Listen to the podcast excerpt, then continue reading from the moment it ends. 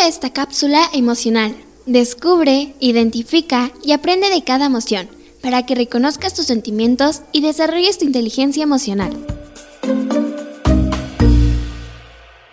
El orgullo es una valoración muy alta de algo, de un ser querido o de ti mismo. El orgullo personal que sientes por lo que eres o lo que haces puede beneficiarte o perjudicarte. ¿Qué clases de orgullo personal hay? Orgullo egocéntrico. Hace que tus metas se reduzcan a una, que es la de ser el protagonista. Como consecuencia, caes en la soberbia o la arrogancia. Orgullo virtuoso. Te impulsa a que tu meta principal sea hacer cada vez mejor aquello que tienes entre manos. Te permite descubrir y valorar tus cualidades. Como consecuencia, te puede ayudar a afrontar grandes desafíos. Superarte a ti mismo te brinda placer.